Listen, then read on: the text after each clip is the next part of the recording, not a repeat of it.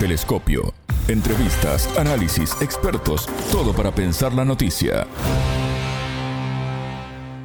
Crece la influencia mundial de los BRICS. Bienvenidos. Esto es Telescopio, un programa de Sputnik. Es un gusto recibirlos. Somos Alejandra Patrón y Martín González desde los estudios de Montevideo. Y junto al economista Luis Armando Ruiz de Guatemala y Jorge Castro de Argentina, profundizaremos en la cumbre de los países con economías emergentes que se realiza en Sudáfrica. En Telescopio te acercamos a los hechos más allá de las noticias. на принципах равноправия, партнерской поддержки и учета интересов друг друга Estamos abordando las cuestiones más urgentes de la agenda mundial y regional. Lo que es más importante, todos estamos unánimemente a favor de la formación de un orden mundial multipolar, que se vea verdaderamente justo y se base en el derecho internacional, respetando al mismo tiempo los principios claves de la Carta de la ONU, incluido el derecho soberano y el respeto al derecho de cada nación a su propio modelo de desarrollo.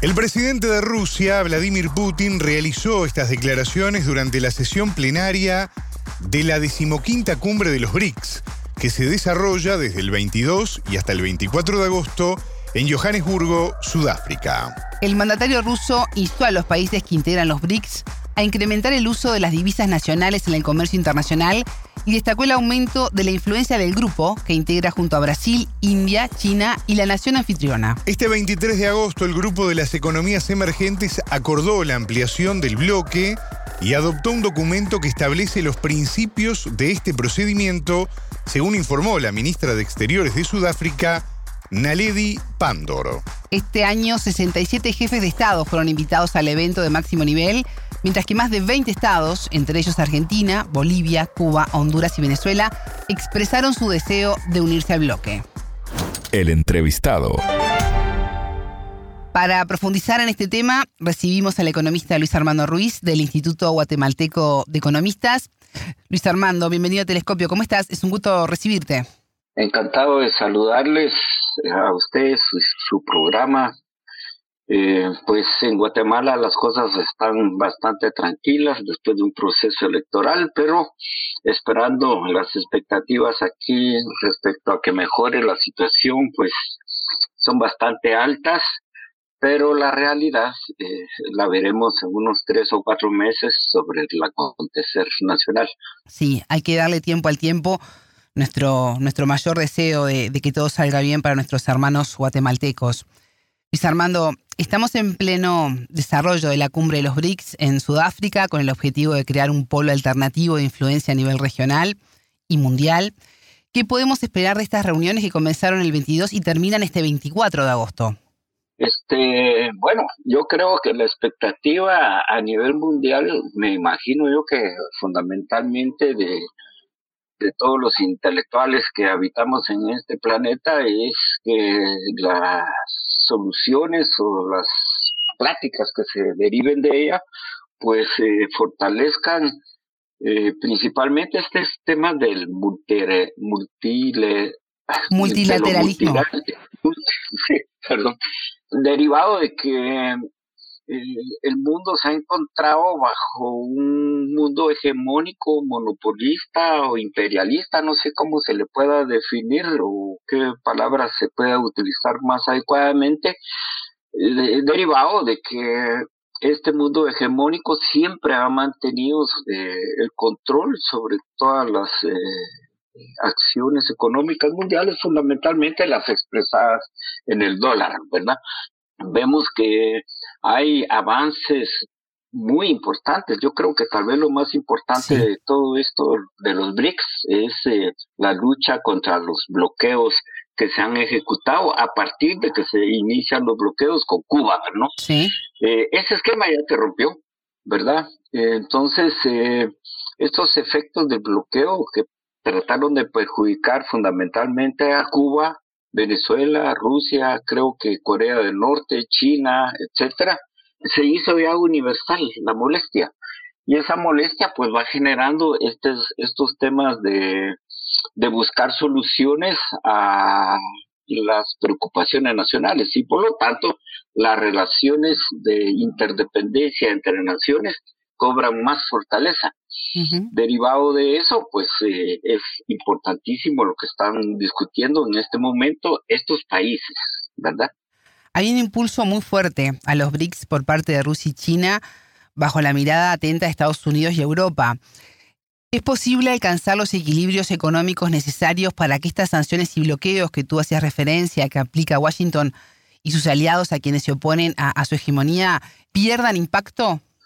Yo creo que sí. Eh, estos temas eh, en el mundo de la geopolítica no se resuelven de un día para otro lo que habría que esperar es, eh, bueno, eh, desde el nacimiento de, de los BRICS, parecía que no era una cosa tan importante, los Estados Unidos, los europeos no le habían puesto mucha atención, pero ya la magnitud de, lo que se está haciendo ahí, de los compromisos que se están asumiendo y de la fuerza que está tomando este nuevo mundo, eh, sí, eh, da expectativas, generar nuevos espacios de discusión para la solución de los problemas eh, de las naciones, ¿no? Esta intencionalidad, digamos, de esta necesidad de Rusia y China por ampliar este espacio también radica en la aquella posición que se tiene respecto a ampliar esa mesa que se tiene en Naciones Unidas donde está concentrado cinco países, tiene concentrado todo el poder para ver qué países se van a atacar. Me refiero al Consejo de, Seguridad. ¿no? Hay una lucha también por ampliar ese espacio y corresponde también con esta lucha de ampliar los espacios del multilateralismo. Hablabas mm, de la magnitud de este grupo. Me hizo acordar a, esta mañana leí un artículo en el New York Times donde se destacaba que la cumbre de los BRICS atrae un interés mundial que no se había visto en años. ¿Por qué consideras que está ocurriendo esto? ¿Qué cambió para que el grupo se fortalezca de esta manera? Bien, este, eh, en este mundo geopolítico pues, sabemos perfectamente que el que lo domina es el imperio, son los estadounidenses. Eh, el declive que ellos mismos han generado respecto a toda su política económica externa eh, es la que permite la generación de nuevos espacios digamos citando el ejemplo más más eh, claro cuando le prohíben y le bloquean a los rusos la venta de cereales, ¿no? Los rusos retoman eh, ese aspecto y empiezan a producir cereales y ahora ellos son los principales productores, ¿verdad? Entonces, eh, lo que hicieron fue fortalecer hacia el interno de los países que tienen capacidades instaladas o que van a generar capacidades instaladas en sus propios países para generar su propio desarrollo, ¿no? Eh, eso está pasando, creo yo, que en Venezuela están tratando de reconvertir eh, estos temas y abandonando un poquito esta relación comercial de que todos compraba ya hecho, sino que van a buscar cómo elaborar ellos sus propios productos. Eso genera una expansión productiva en los países y por lo tanto van a cerrar esa dependencia que se tiene con el comercio. Y cuando hablamos del comercio, tendríamos que hablar de que la relación comercial eh, se ejecuta a través de un equivalente general que es eh, la moneda, ¿no? Sí. Los dólares. Y los dólares ha sido uno de los factores más importantes que ha estado utilizando los Estados Unidos para bloquear a los países cerrando eh, o eh, junto con Inglaterra retomando los las capacidades financieras de, de los países, ¿no? Parte de la agenda de Johannesburgo es la expansión de a un BRICS Plus y la utilización de, monedas locales en sus intercambios comerciales, como tú mencionabas, y la posibilidad de crear una moneda común, eventualmente puede ser digital, para poder desplazar la primacía del dólar estadounidense. ¿Qué impacto puede llegar a tener todo esto en América Latina? Yo creo que un impacto, eh, yo creo que más el impacto es político, desde el punto de vista que da nuevas alternativas de desarrollo entre países, digamos, ¿no? Eh, el otro es que, por ejemplo, nosotros tenemos una comercialización con los salvadoreños, que es nuestro país más cercano, muy alta, y esa comercialización la realizamos en dólares. Eh, ahí hay una pequeña dificultad que El Salvador está dolarizado, igual que Ecuador, digamos, ¿no? No usan eh, una moneda propia. Pero nuestra relación con México, con Honduras, etcétera, eh, ha sido eh, muy fuerte en, en, términos de las, de las propias monedas, ¿no? Yo creo que sí hay un avance bastante fuerte. En el caso de Guatemala va a ser muy limitado, tanto que tenemos niveles de exportación demasiado altos. nuestro PIFA no, no soporta bueno, soporta este tipo de comercio, pero no generamos nuestra propia riqueza y esta riqueza eh, muchos conocemos que sale de nuestra patria. Luis Armando, ¿y cómo ves el posible fortalecimiento del nuevo Banco de Desarrollo como un mecanismo alternativo para impulsar la cooperación sur-sur y el desarrollo? Eso es importantísimo, rompe el esquema monopólico también de, de los, ya sea del Banco Interamericano de Desarrollo, porque llegan eh, hoy y el Fondo Monetario Internacional, porque llegan y te hacen y te imponen las políticas económicas que se deben de seguir. Eh, los países hemos perdido independencia en ese sentido. Creo yo que nuestros países tienen que buscar la preparación de nuevos cuadros para ir sustituyendo ese pensamiento hegemónico que en la actualidad existe. Las expectativas creo yo que sí serían altas si los países de América, de Centroamérica, nos involucramos un poquito más en, este, en estos esquemas que son mucho más abiertos. ¿Y a qué desafíos se enfrentan los BRICS en los próximos años? Bueno, creo yo que ahí he estado viendo que algunas posiciones son muy centradas en los temas del poder militar, ¿no?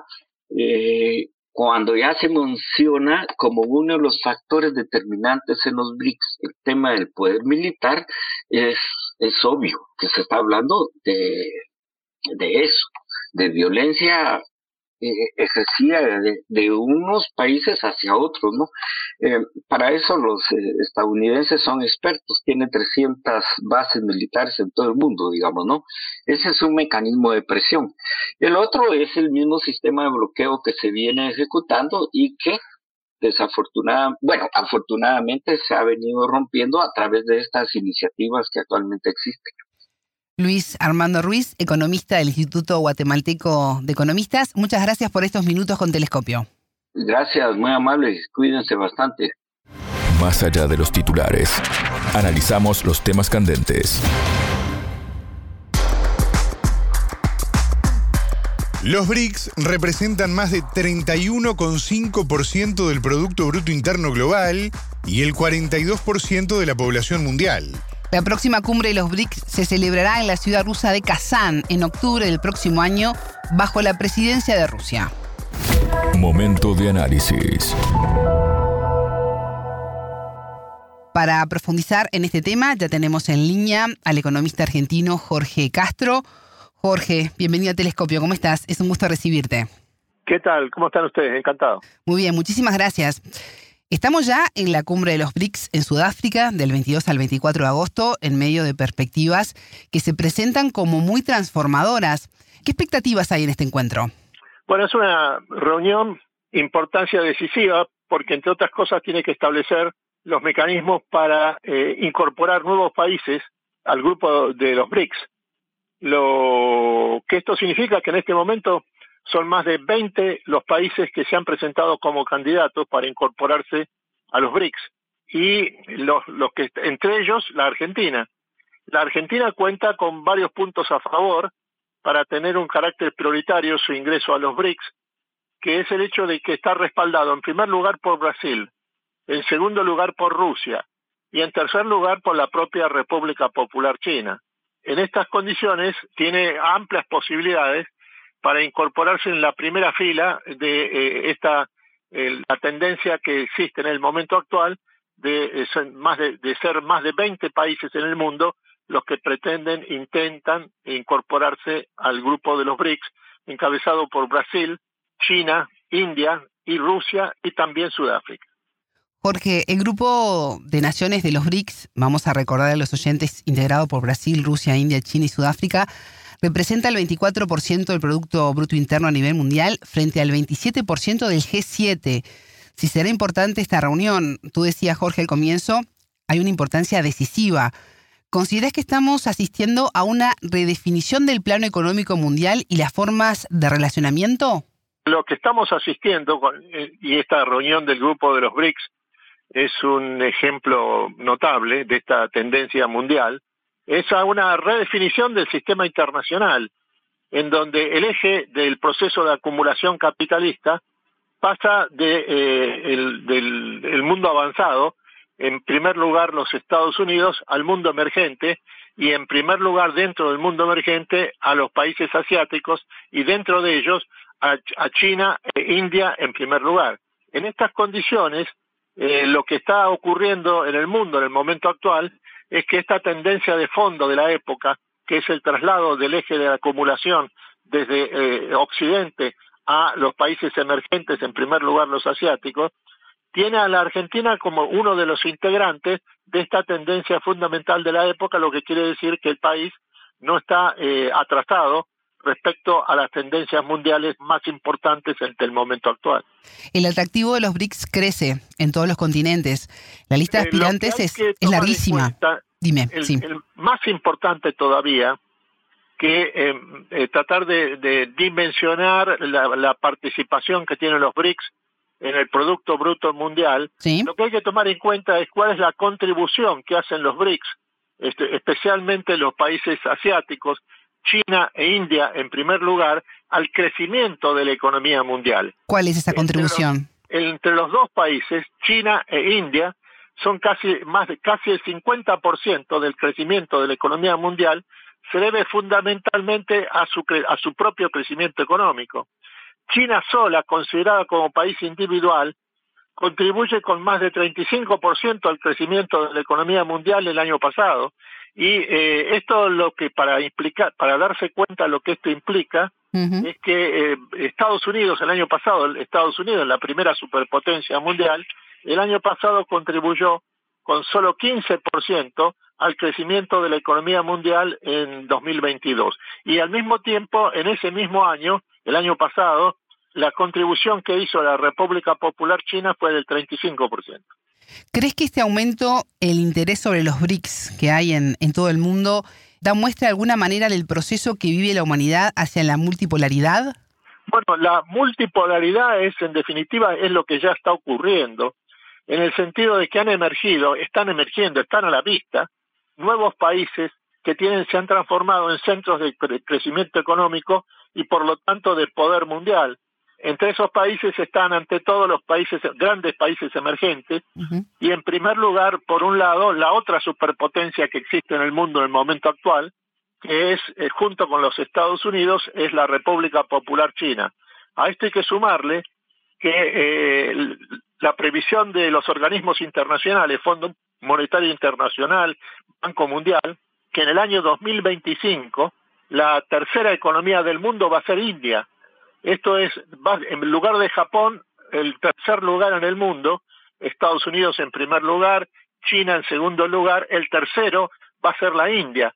Y esto eh, va a ocurrir, está ocurriendo en realidad, porque en términos de capacidad de compra doméstica, esto es midiendo el Producto Bruto per cápita de su población, de la población de India, que es de más de 1.400 millones de habitantes, y si se mide este Producto Bruto Interno per cápita en términos de capacidad de compra doméstica, ya la India es el tercer país del mundo en términos de, Producto Bruto Interno.